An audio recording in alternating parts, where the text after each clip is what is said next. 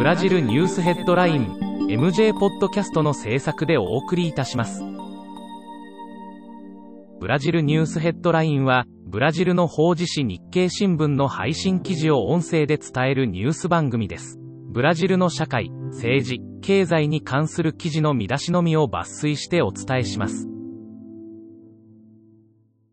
8月6日のニュースです。7月29日リオ市のパエス市長が来年のカーニバルなど大型イベントの再開計画を発表した。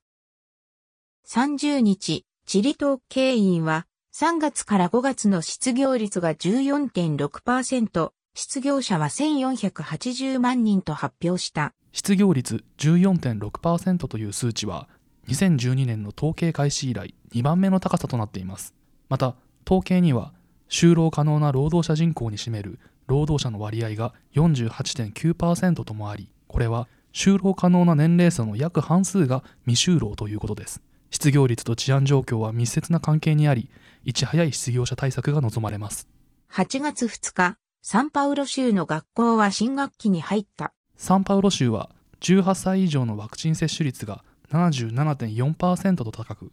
これをもって州政府は対面授業の完全再開を希望しています。オンライン授業の体制不備が子どもたちに与える教育機会の損失影響は大きく、対面授業の完全再開による感染拡大との兼ね合いは難しいところです。対面授業の完全再開に関する最終的な判断は、それぞれの学校に委ねられています。サンパウロ州ボツカツ市で行われたワクチン一斉接種の結果、コロナ感染症の入院患者が2ヶ月間で84.5%減少した。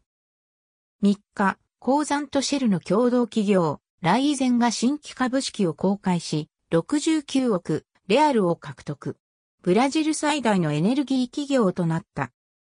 4日、最高裁のモライス判事は、選挙に関する巨峰拡散をやめないボルソナロ大統領をフェイクニュース捜査の対象にすることを決定した。ボルソナロ大統領は、現行の選挙方法を不正と非難し、選挙方法を変えなければ来年の大統領選は行わないと発言しています。しかし大統領の提示する選挙不正の証拠はどれも確証不十分で推論の域を出ません。来年の大統領選を人質にしたこの発言に対して民主主義の尊重を求める政治企業宗教団体からは共同で非難声明が出される事態となっています。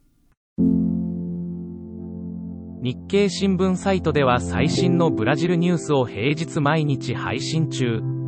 無料のメールマガジン、Twitter、Facebook、Instagram から更新情報をぜひお受け取りください。ブラジルニュースヘッドライン